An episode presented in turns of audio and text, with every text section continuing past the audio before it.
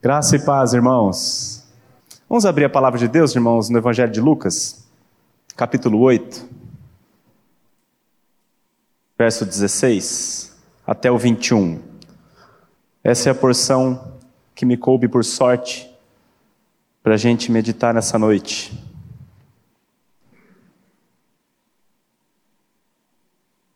A palavra de Deus diz assim: Ninguém, depois de acender uma candeia, a cobre com um vaso ou a põe debaixo de uma cama. Pelo contrário, coloca sobre um velador, a fim de que os que entram vejam a luz. Nada há oculto que não haja de manifestar-se, nem escondido que não haja de ser conhecido e revelado. Vê depois como ouvis. Porque ao que tiver, se lhe dará, e ao que não tiver, até aquilo que julga ter lhe será tirado. Vieram ter com ele sua mãe e seus irmãos, e não podiam aproximar-se por causa da concorrência de povo. E lhe comunicaram: Tua mãe e teus irmãos estão lá fora e querem ver-te. Ele, porém, lhes respondeu: Minha mãe e meus irmãos são aqueles que ouvem a palavra de Deus e a praticam. Vamos orar? Pai, essa é a tua palavra, Senhor. Palavra viva e eficaz, mais cortante do que qualquer espada de dois gumes. Palavra esta que penetra até o ponto de separar juntas e medulas, alma e espírito. E palavra esta, Senhor, que é apta para discernir os propósitos e as intenções do coração. A tua palavra é perfeita, Senhor não tem nenhuma falha nela. Pelo contrário, como vimos na semana passada, ela é a semente perfeita. O problema, Senhor, não é a tua palavra, o problema são os nossos corações, o solo onde essa semente cai. E nós te pedimos nessa noite, no nome de Jesus, que o Senhor afofe os terrenos do nosso coração, para que a tua palavra, a semente santa, encontre um solo fofo e fértil para frutificar. Em nome de Jesus. Amém. Amém. Irmãos, eu sou igual Timóteo. Timóteo era filho de uma judia crente e um pai grego. Eu nasci num lar onde minha mãe era crente e meu pai não. Graças a Deus, hoje o meu pai conhece o Senhor. Mas na época que eu nasci, ele não conhecia. Mas eu tive o privilégio de ter uma mãe que conhecia.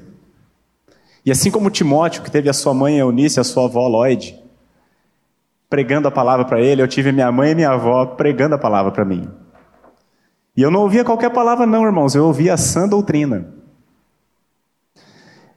Quando eu, eu me lembro, assim, irmãos, quando eu era criancinha, menor que os meus filhos, eu já me lembro de fazer a seguinte oração: Papai do céu, muito obrigado pela minha morte e ressurreição com Cristo. Em nome de Jesus. Amém. Eu orei isso, irmãos, a minha vida inteira, porque minha mãe me ensinou.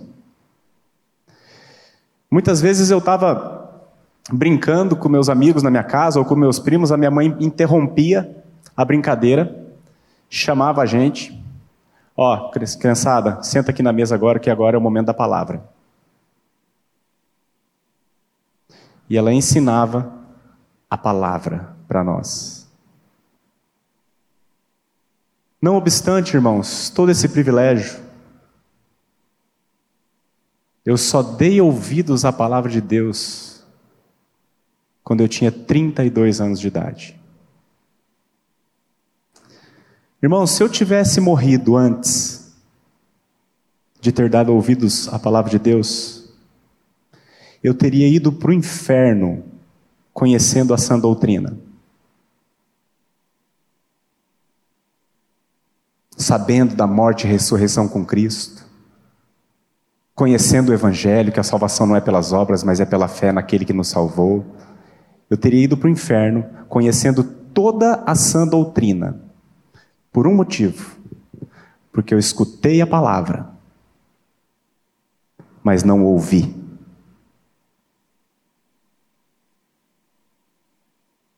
Não dei ouvidos a ela, como deveria dar. O assunto que nós vamos falar nessa noite está no versículo 18 que nós acabamos de ler, na primeira parte. Vede, pois, como ouvis. É sobre isso que nós vamos meditar. Aliás, irmãos, essa porção que nós lemos, este é o assunto principal. Chamar a atenção de cada um de nós para como nós estamos ouvindo.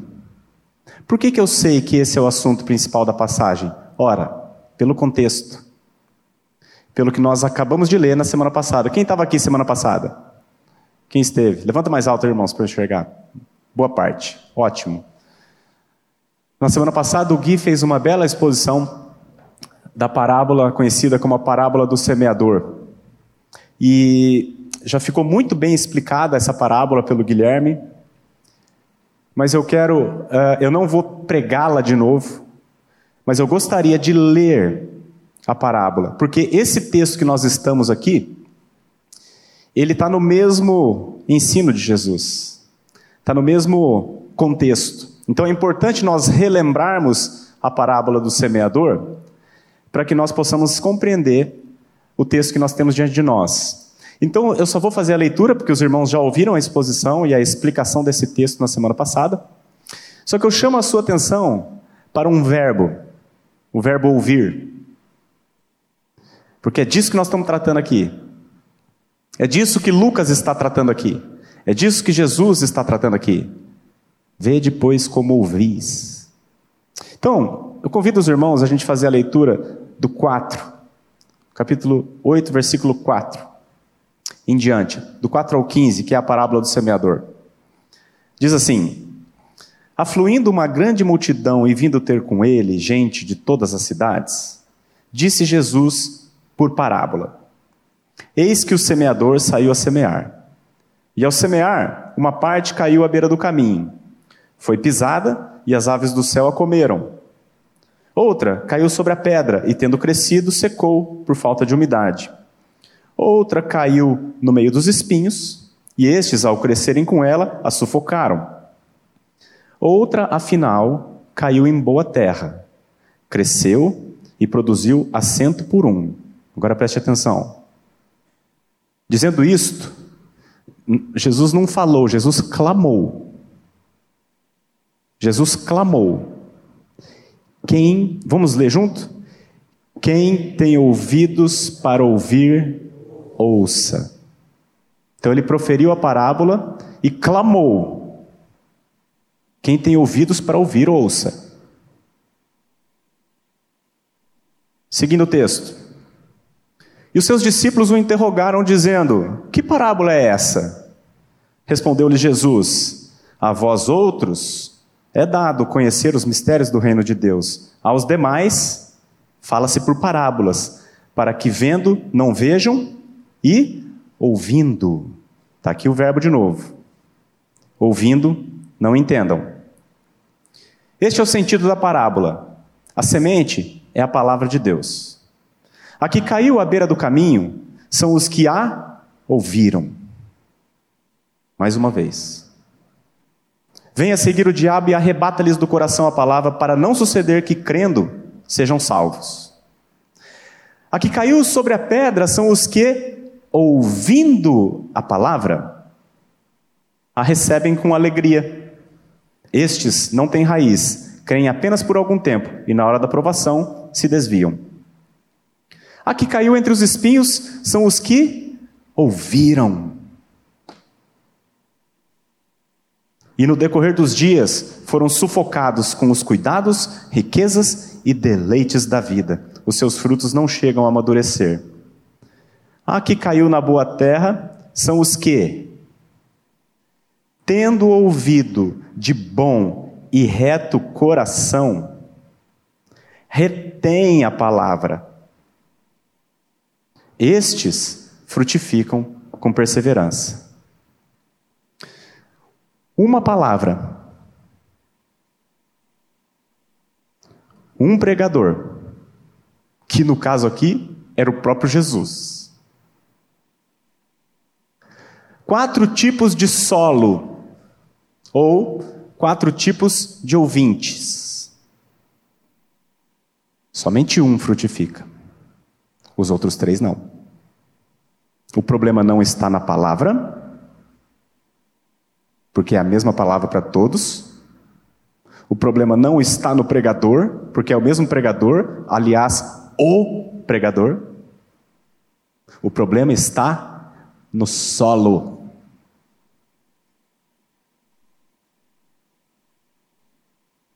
O problema está na maneira como se ouve.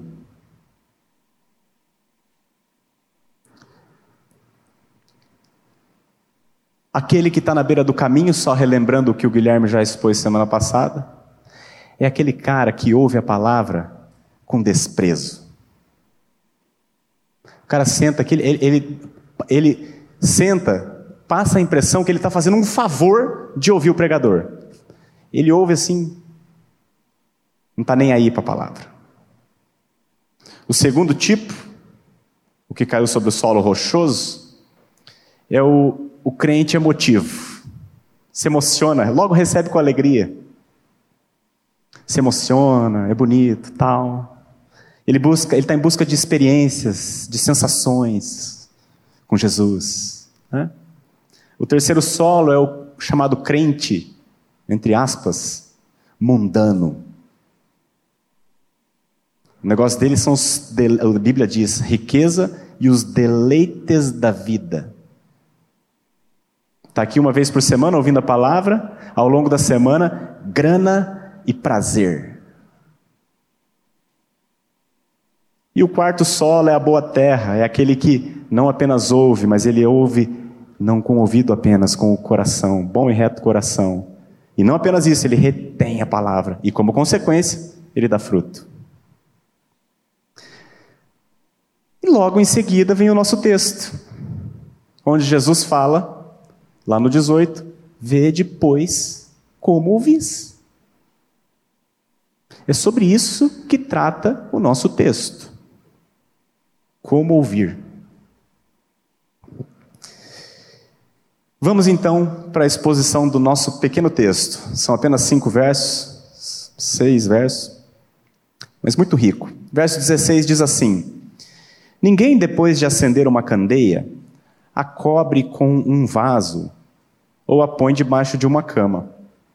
Pelo contrário, coloca sobre um velador, a fim de que os que entram vejam a luz. E o que, que tem a ver isso aqui, candeia, luz? Ele está falando de ouvir.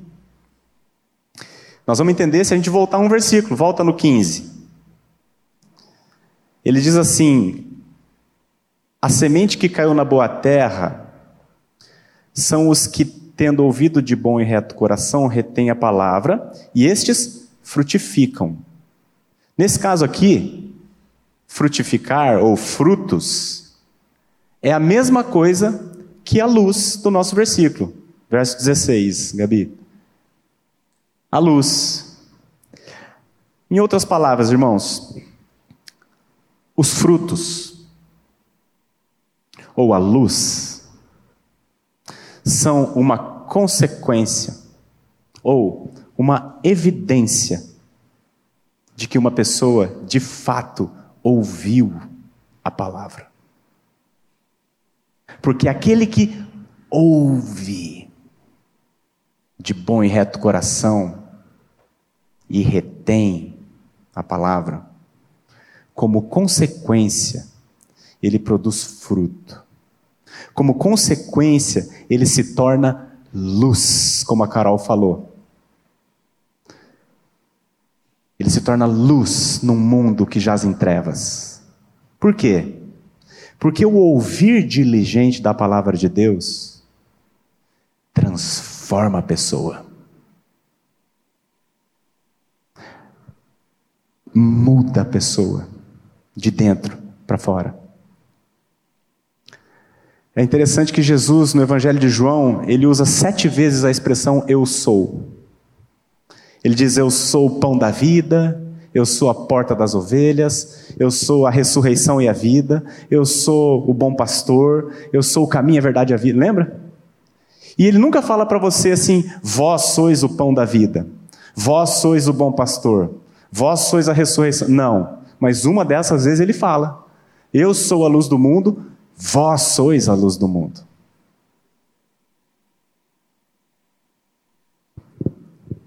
Tem um irmão no século XVIII que ele faz uma analogia muito bonita da igreja e Cristo. Quando você vê uma noite de lua cheia, aquela lua brilhando, é a coisa mais linda do mundo, não é? Mas a lua em si não tem luz própria, ela apenas reflete a luz do sol. Assim é a igreja. No seu esplendor ela brilha, porém a luz não é dela, é de Cristo em nós. Aquele que dá ouvidos à palavra, meus irmãos, se torna necessariamente luz. Pedro diz assim: Vós sois raça eleita, sacerdócio real, nação santa, povo de propriedade exclusiva de Deus, a fim de proclamardes as virtudes daquele que vos tirou das trevas para a sua maravilhosa luz. Então, o que nós estamos aqui diante de nós, ninguém, depois de acender uma, uma vela, uma candeia, esconde debaixo do velador, ele põe, embaixo da cama, ele põe no velador para que todo mundo vê. Parece absurdo até, né? É, eu vou construir uma casa, faz um projeto arquitetônico e fala com o arquiteto, ó, as lâmpadas todas eu quero que você projete para botar dentro do armário. Não põe no teto, não, põe dentro do armário. É um absurdo, irmão. Isso não existe, é um absurdo. Da mesma forma, um crente que não é luz é um absurdo não existe.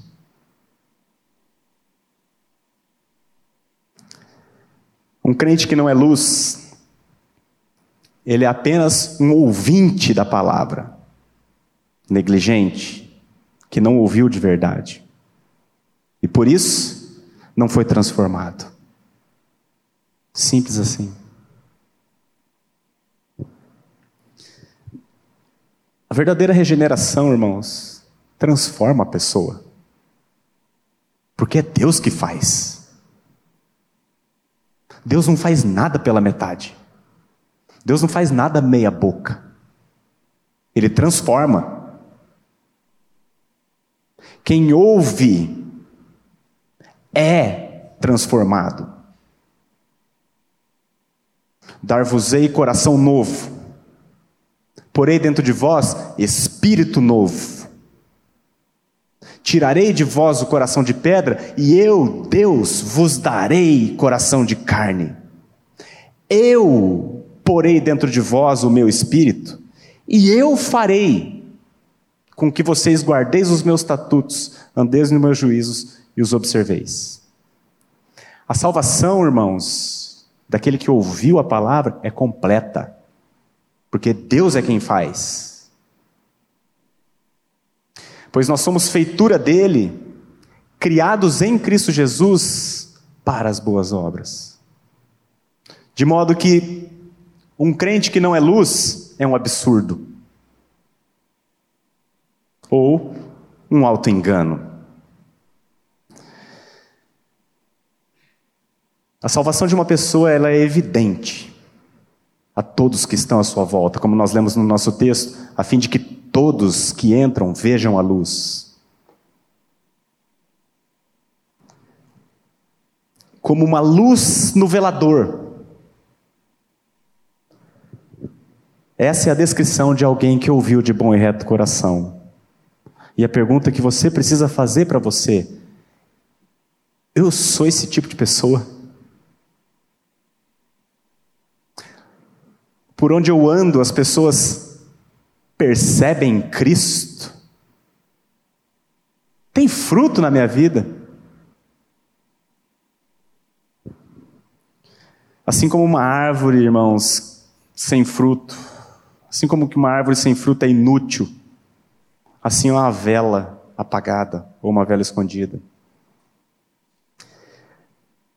Então, esse primeiro verso, Jesus está dizendo que a, ser luz é a evidência da salvação, é a evidência de alguém que ouviu de bom e reto coração. Prosseguindo para o 17, ele diz assim: Não há nada oculto que não haja de manifestar-se, nem escondido que não venha a ser conhecido e revelado. Aqui, irmãos, ele está falando, evidentemente, do dia do juízo. Não há nada oculto que não haja de manifestar-se, nem escondido que não venha a ser conhecido e revelado. Naquele dia, irmãos, tudo será revelado. E esse tudo se resume em duas coisas, duas apenas. A primeira, Gabi, eu não te passei o texto, mas vamos ler Mateus 24, 30. Diz assim: Então aparecerá no céu o sinal do Filho do Homem. Todos os povos da terra se lamentarão e verão o Filho do Homem vindo sobre as nuvens do céu com poder e muita glória. A primeira coisa, irmãos, que vai ser descortinada, né, que está oculto e vai se manifestar naquele dia, como diz o nosso texto, é a glória de Deus, que hoje está oculta aos olhos daqueles que não ouvem. A glória de Deus está escondida, mas um dia essa glória há de se revelar. Aquele que veio como um carpinteiro, irmãos, vai voltar como o rei do universo Aquele que outrora veio como um cordeiro para o matadouro, como uma ovelha muda perante os seus tosqueadores, ele volta agora como um leão. Muita glória, muita glória, o texto diz.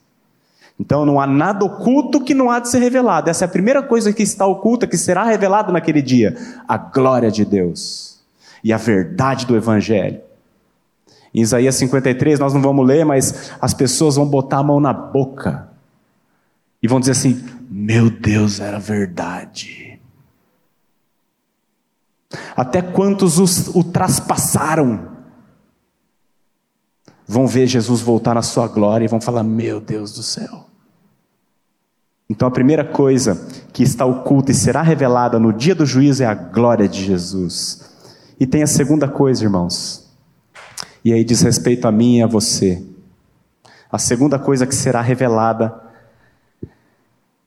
na volta de Jesus é o pecado dos homens, que hoje está oculto pela nossa hipocrisia, está oculto aos olhos humanos pela nossa hipocrisia, mas tudo isso será revelado na volta, naquele grande dia, no dia do juízo. É insensato acender uma luz e colocar embaixo da cama, é insensato, claro que é. Mas tem uma coisa mais insensata, que é você pensar que consegue esconder as coisas do teu coração. Não há nada oculto que não venha a ser revelado. Nada. Você que tem ouvido a palavra de Deus, semana após semana, há anos talvez, o que você tem feito com o que você ouve? O que você tem feito com ela? Deus sabe. E você também. E naquele dia, irmão, amigo, tudo vai vir à tona. É assustador, não? Os nossos pensamentos virão à tona. A hipocrisia é loucura, irmãos. É loucura. Não se deixe enganar pelo pecado. Então, aqui no 17, Jesus está falando sobre o dia do juízo, quando todas as coisas serão reveladas. Malaquias e Joel, é, é interessante quando eles falam desse dia, eles falam assim: o grande e terrível dia do Senhor. Grande e terrível? Grande por um lado, terrível por outro. Grande, porque será revelada a glória de Deus. Terrível, porque será revelado o pecado dos homens. Grande para os que ouvem de bom e reto coração e retém a sua palavra. Terrível para os que ouvem com displicência. Grande para os crentes, terrível para os ímpios. Grande para os que creram, terrível para os hipócritas. E aí a gente chega no verso 18, que é o cerne do nosso estudo, dessa passagem. Depois de dizer essas coisas, então Jesus reafirma: Vede, pois, como ouvis. E ele não diz assim: Vede, pois, como pregais. Não, ele diz: Vede, pois, como ouvis. Porque tem o ministério da pregação, e esse ministério é muito importante. Mas tem um ministério que é mais importante, irmãos: o ministério da audição. O ministério este, do qual cada um é responsável pessoalmente diante de Deus. Warren Wiersbe disse assim: a fé não é uma questão de possuir QI elevado ou instrução, mas sim de preparar o coração humildemente para receber a verdade de Deus. O Tozer fala que a fé não vem da mente que cogita, mas do ouvido que ouve. O ministério de pregação, irmãos, ele, ele pode ser frustrante. O Gui falou aqui na semana passada que ele está há tantos anos aqui na igreja, ele nasceu aqui, né? Mas ele falou que já viu tanta gente, irmãos, entrar e sair. Igual vocês aqui, ó. Gente que sentou aí, sentou durante um tempo aí, até se emocionava, participava de acampa, e depois some. É, é frustrante, irmãos. Porque escuta, escuta, escuta, mas não ouve. A gente lá em casa dá um curso é, de criação de filhos e é uma delícia, é muito gostoso. Cada semestre são uns oito casais que vão lá e a gente caminha todo semestre. E alguns anos já dando esse curso, a gente vê assim, irmãos, que o ministério da pregação ele realmente ele pode ser frustrante. Porque muitos a gente vê indo lá, o cara vai arrastado. Tipo assim, a mulher quis, o cara vai na marra. Né? Tem muitos desses. O cara senta lá com aquela cara assim, é, é a, a semente à beira do caminho. Tá? Ouve a palavra como. Tá bom, eu vou, vou dar uma hora para você falar para mim aí, vai, fala, o que você tem que falar? É frustrante. A gente já viu também, ao longo desses anos todos, muita gente que é aquela semente do solo, do solo rochoso. Nossa, meu, nunca ouvi isso. Nossa, que lindo. Que benção! Se emociona, chora, e depois, alguns tempos depois, vira fumaça. Escuta, escuta, escuta, e não entra nada. E aqui a igreja, irmãos, a nossa igreja, que pela graça de Deus é uma igreja que zela pela sã doutrina, Somente pela graça de Deus este púlpito tem sido fiel às Escrituras. Aqui prega-se a Bíblia e nada mais. Nessa igreja aqui, irmãos, a gente vê velho de igreja, crente velho de igreja, sem nenhuma transformação, nenhum fruto nada de luz. Está aqui faz anos e vive exatamente igual o resto do mundo. Por quê? Porque escuta, escuta, escuta e não ouve nada. Então o ministério da pregação, da, da, da pregação, ele por vezes ele pode ser frustrante. Só que quando eu olho para essa parábola, por exemplo, do semeador, eu, eu recebo até um alento no ofício de pregador. Porque na parábola do semeador, como nós vimos, o pregador era o próprio Cristo. A palavra foi entregue da maneira mais perfeita. E ainda assim, um percentual muito pequeno frutificou. Veja, muitas vezes o problema não está na palavra, não está no pregador, mas no coração que recebe a palavra, ou no ouvido que escuta a palavra. A gente tem se alegrado com o crescimento numérico dessa igreja aqui, tanto no ministério jovem quanto nos cultos de domingo. Né? Olha que delícia isso aqui, irmãos, quanta gente. Né? A gente fica feliz. Aos domingos está faltando lugar para o pessoal sentar. A gente fica feliz. Mas com parcimônia. Porque as multidões não devem nos impressionar, assim como não impressionavam Jesus. Essa parábola do semeador, ele proferiu para as multidões, nós vimos lá no comecinho, versículo 4. As multidões o seguiam, mas Jesus não estava preocupado com um real crescimento numérico, não. Ele estava preocupado com realidade espiritual, porque ele bem conhecia os corações daquelas multidões. João Batista também não se impressionava com multidões, não.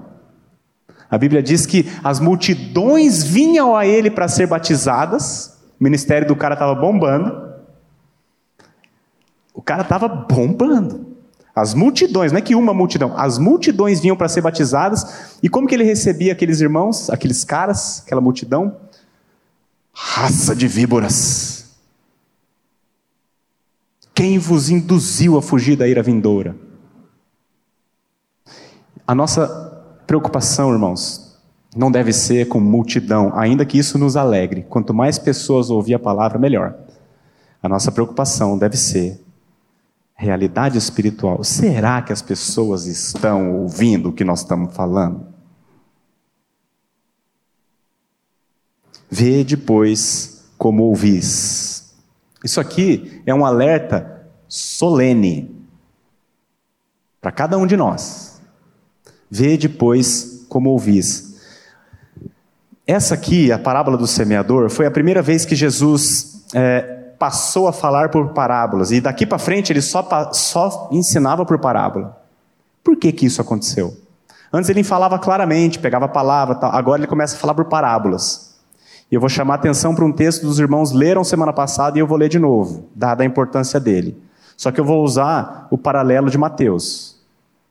Então, entendendo o contexto, pela primeira vez Jesus passou a falar por parábolas, e aí os, os discípulos perguntaram: Senhor, por que por parábolas? E aqui está a resposta de Jesus, Mateus 13, do 13 ao 15. Mateus 13. Gabi? Isso. Então os discípulos perguntaram: Senhor, por que o senhor está falando por parábola? E aí ele responde: Por isso lhes falo por parábolas, porque vendo não veem, e ouvindo, não ouvem nem entendem. De sorte que neles se cumpre a profecia de Isaías: ouvireis com os ouvidos e de nenhum modo entendereis. Vereis com os olhos e de nenhum modo percebereis. Por quê? Porque o coração deste povo está endurecido. De mau grado ouviram com os ouvidos e fecharam os olhos para não suceder que vejam com os olhos, ouçam com os ouvidos, entendam com o coração, se convertam e sejam por mim curados. Vocês entenderam por que Jesus passou a falar por parábolas? Porque ele, todas as escrituras falavam dele, todas as profecias falavam dele. Eles, aquele povo tinha as escrituras, tinha as profecias. Quando ele veio, ele fez milagre a dar com pau. Ensinou, pregou, fez sinais, maravilhas e pregava e pregava e pregava. Não obstante tudo isso, o povo não queria ouvir.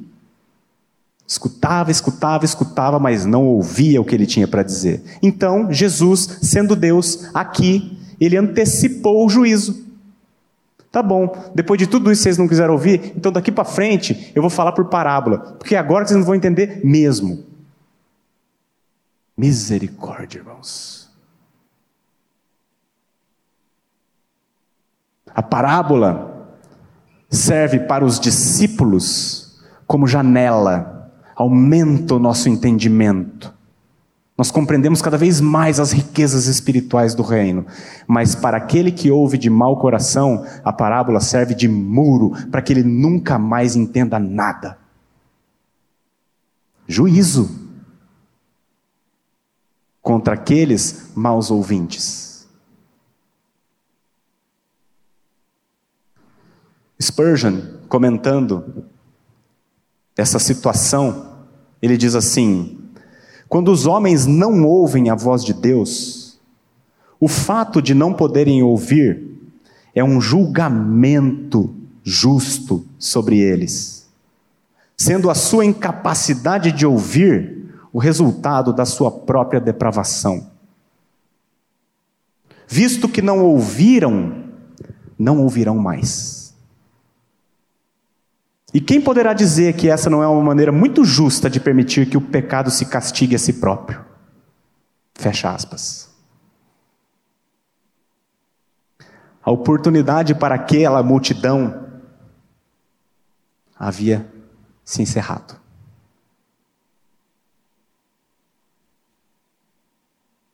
Vê depois como o vis. Para que, essa, que essa oportunidade também não se encerre para você. Que está ouvindo, ó.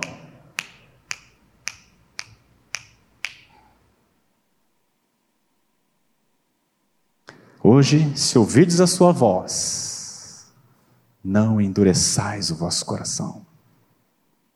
Irmãos, essa fala de Jesus, vê depois como ouvis, é solene.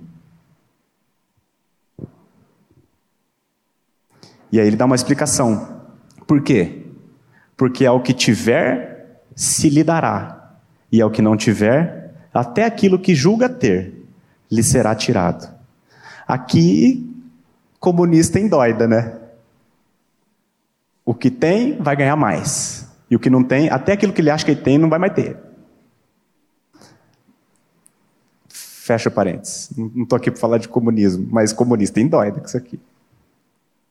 Ao que tiver se lhe dará, e ao que não tiver, até aquilo que ele julga ter vai ser tirado? Como assim? O que isso quer dizer? O que significa ter e não ter? Ora, é só a gente lembrar o que a gente viu no versículo 8. Vamos voltar? Gabi, eu não te passei, mas coloca lá, versículo 8. Lucas 8, 8. Ele, ele terminou a parábola do semeador e o que, que ele disse no finalzinho? Quem tem ouvidos para ouvir, ouça. E agora, ele está falando: ao que tiver ouvidos para ouvir, se lhe dará. Ao que não tiver, até aquilo que ele acha que ele tem, ele vai perder. Entendeu? Está linkado com esse versículo. Vê depois como ouvires, porque ao que tiver, se lhe dará. O que tem ouvidos para ouvir, irmãos, é o que tem. Ele tem, ele ouve de bom grado, de bom e reto coração, ele retém a palavra e por consequência ele frutifica. Esse homem, sabe o que, que ele tem? Ele tem a vida de Cristo. Ele tem a vida de Cristo. E para esse homem que tem a vida de Cristo, muito mais ainda será dado. Ele já tem entendimento acerca das Escrituras e vai receber ainda mais. Ele já tem a justificação, ele ainda vai receber, sabe o que? A glorificação. Ele já é santificado e continuará sendo mais santificado. Ele já tem a vida eterna e ainda receberá graça sobre graça, sobre graça, sobre graça, sobre graça e mais graça, e mais graça, e mais graça. Porque ao que tem se lhe dará eternamente, ganhando e recebendo, e recebendo, e sendo amado, e recebendo graça e mais graça. Ao que não tem,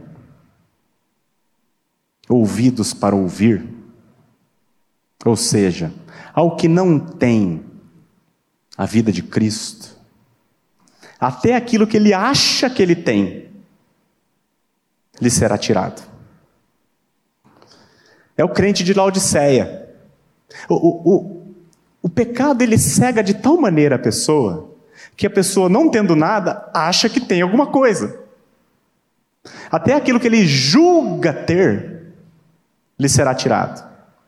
Os crentes de Laodiceia falavam assim: Eu estou rico e abastado, não preciso de coisa alguma, lembra? E aí Jesus diz: Nem sabes que tu és infeliz, sim, miserável, pobre, cego e nu. Quem não tem ouvidos para ouvir, não tem nada. Aqui, obviamente, Jesus está se referindo, irmãos, aos três solos da parábola. Os que não têm ouvido para ouvir. Até aquilo que eles acham que eles têm, eles vão perder. Por exemplo, o ouvinte à beira do caminho. Que, que ele acha que ele tem? Ele tem, uma, ele tem uma segurança tão grande de que o inferno não existe e de que essa coisa de juízo não existe. Ele tem essa segurança. Ele não está nem aí para a palavra de Deus. Eu não preciso, eu tenho segurança de que isso aí não existe. Isso é besteira. Essa segurança lhe será tirada, porque ele vai experimentar o calorzinho. O crente que está lá sobre a rocha, né? Aquele crente emoção. O que, que ele tem? O que ele acha que ele tem? Ele acha que ele tem suas emoções. Ah, até o Gui usou na semana passada um exemplo do apaixonadão por Jesus. Nossa, Jesus, estou apaixonadão, eu amo Jesus. Nem sei quem que é esse cara. Essa paixão, essa paixãozona que ele tem por Jesus, se ele não tem ouvidos para ouvir, irmãos, até essa paixão lhe será tirada. Porque muitos me dirão naquele dia, diz o Senhor: Senhor, Senhor, não era apaixonado por ti, não fiz um monte de coisa. Então vos direi explicitamente: nunca vos conheci. Apartai-vos de mim. Dá uma licença, tem uma galera chegando aí, está atrapalhando aqui a entrada. Até essa, esse sentimentão aí lhe será tirado. E o terceiro solo que o Gui citou na semana passada, o crente mundano. Ouve a palavra aqui uma vez por semana, mas ao longo da semana ele vive nos deleites da vida, a Bíblia diz amante do dinheiro e no, dos deleites da vida. Ele ama o mundo, ele ama coisas que Deus odeia. E até isso que ele pensa que ele tem, ele pensa que, ele, que o dinheiro que ele tem é dele, ele pensa que o corpo que ele tem é dele, ele pensa que essas coisas são dele, os deleites da vida são dele. Tudo isso lhe será tirado. Porque ao que não tem, até aquilo que ele pensa que tem, lhe será tirado naquele dia. Em síntese, irmãos, o que Jesus está dizendo aqui: quem não ouve a palavra do Evangelho não tem nada além das coisas terrenas. E todas essas coisas lhe serão tiradas uma por uma. E essa pessoa que não deu ouvidos ao Evangelho vai nu para a condenação. Nu. A minha paráfrase de, dessa frase quem tem Cristo tem tudo e terá ainda mais. Quem não tem Cristo, mesmo não tendo nada, perderá tudo. Por quê? Porque não ouviu o Evangelho de bom, reto coração. E aí é interessante, ele, Lucas fecha essa sessão com um episódio da família de Jesus, do 19 ao 21. Ele diz assim: Vieram ter com ele sua mãe e seus irmãos e não podiam aproximar-se por causa da concorrência de povo. E lhe comunicaram: Tua mãe e teus irmãos estão lá fora e querem ver-te. Ele, porém, lhes respondeu: Minha mãe e meus irmãos são aqueles que ouvem. Ouvem a palavra de Deus e a praticam. É, é, no, no relato paralelo de Marcos, essa cena da família de Jesus acontece antes da parábola. Eles estavam numa casa e eles tent... a família de Jesus chegou e tentou conversar com ele. ter essa situação toda. Aí depois ele sai e prega a parábola no mar da Galileia. Mas aqui em Lucas, Lucas inverte. Por quê? Porque Marcos foi cronológico, mas Lucas está organizando aqui por tema. E o tema de Lucas é: Vede como ouvis. E o objetivo de Lucas era chamar atenção para isso aqui. Meus irmãos, os irmãos de Jesus, são aqueles que ouvem a palavra de Deus e a praticam. E uma curiosidade também aqui, irmãos, quando você vai lá para Marcos, não, nós não vamos lá. Mas Marcos relata que esse episódio aqui, os, a família de Jesus, Maria inclusive, e os seus irmãos, não foram lá de boa para ouvir Jesus, foram para prendê-lo. Porque acharam que ele estava louco. Foram até lá para levar ele o hospício, talvez.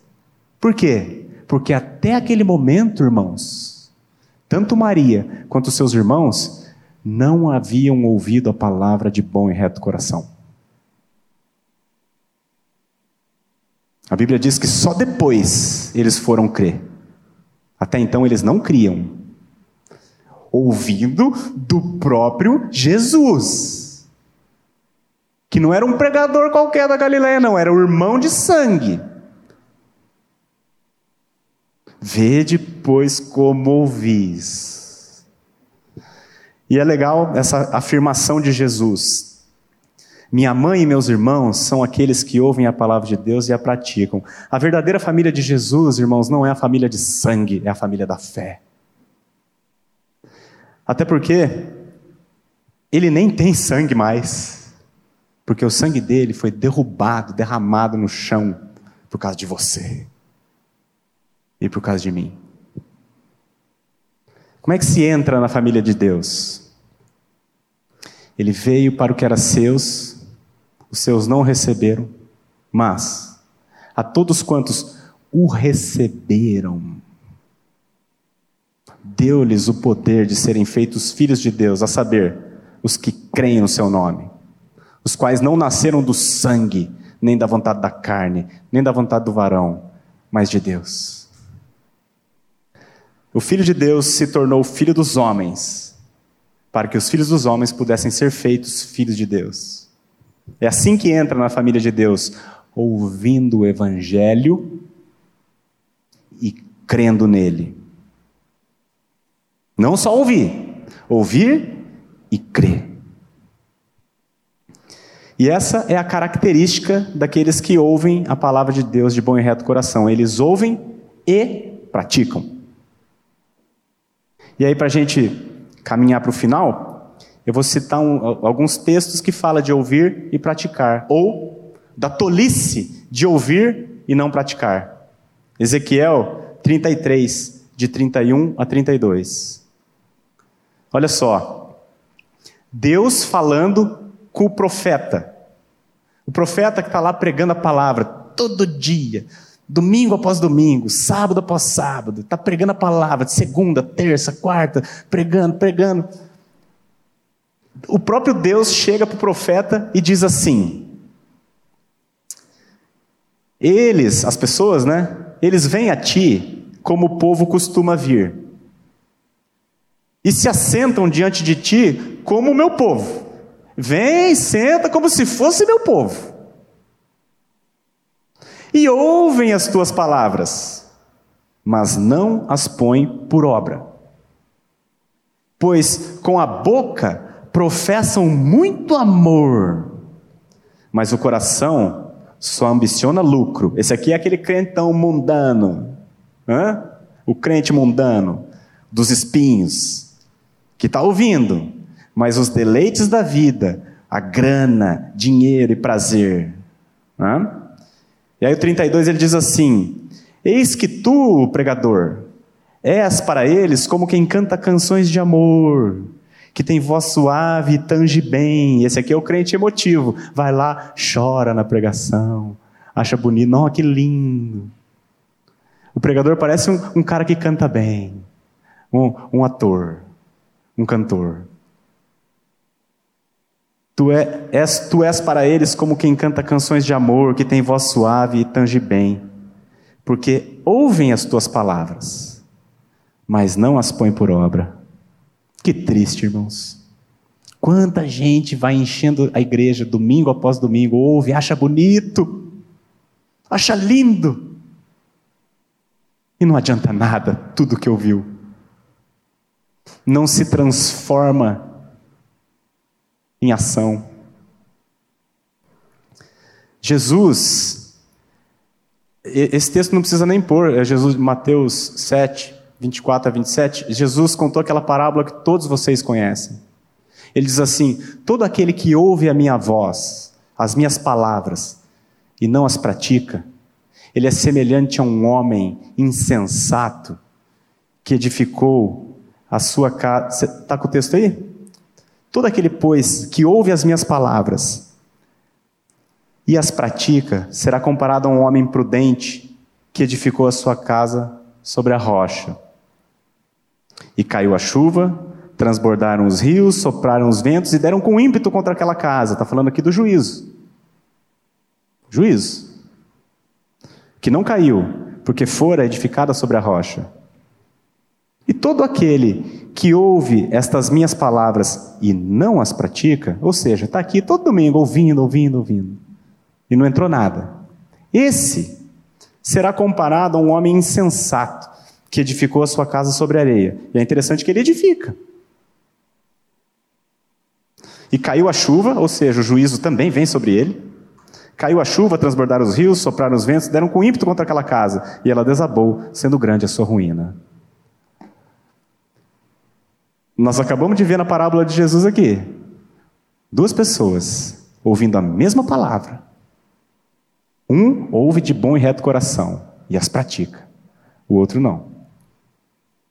Os dois constroem suas vidas, constroem suas casas. Aliás, olhando de fora, parece igual. Uma casinha do lado da outra, mesmo bairro, mesma região, mesma arquitetura, mesmo sotaque, mesmo jeitinho. E ambas sofrem as intempéries da vida e sofrerão o juízo. Só que só uma permanece, irmãos, aquele que ouve e põe por prática.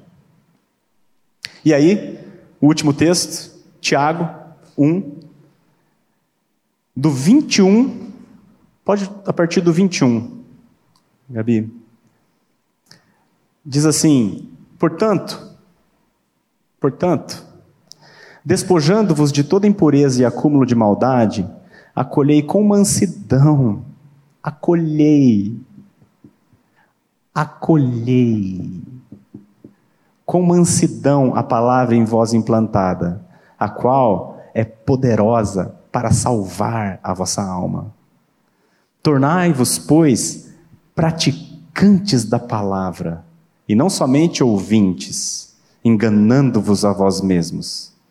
Porque se alguém é ouvinte da palavra e não praticante, assemelha-se ao homem que contempla num espelho o seu rosto natural.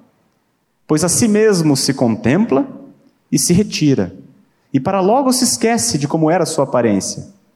Mas aquele que considera atentamente na lei perfeita, lei da liberdade, e nela persevera, não sendo ouvinte negligente, mas operoso praticante, esse será bem-aventurado no que realizar. A palavra de Deus, irmãos, quando, quando a palavra de Deus é colocada diante de nós, não somos nós que estamos lendo a palavra de Deus, é a palavra de Deus que está nos lendo a nós. A palavra de Deus ela é um espelho para a nossa vida, Tiago está dizendo. A palavra de Deus mostra quem você é e quem sou eu. Se apenas eu ouço a palavra de Deus, e não considero, não a retenho no meu coração, não ouço de bom grado. Ela é como um espelho. Eu acordo de manhã, o espelho me mostra que eu estou todo descabelado. Não tomei providência nenhuma. Saio dali, daqui cinco minutos eu esqueci o que o espelho me mostrou. E aquele espelho não me serviu para nada. E assim é a palavra de Deus para muita gente que ouve, ouve, ouve, ouve e não retém nada. É o meu caso. até os 32 anos de idade. A minha mãe, a pessoa que mais me ama no mundo, pregando para mim, porque tinha interesse em mim. Entrava aqui, saía aqui. Se eu tivesse morrido antes de eu ouvir a palavra de Deus com o meu coração, eu iria para o inferno adorando a Deus. Senhor, é aqui que eu tenho que estar mesmo. Porque o Senhor trouxe a tua palavra para mim muito. Fui eu que não quis ouvir.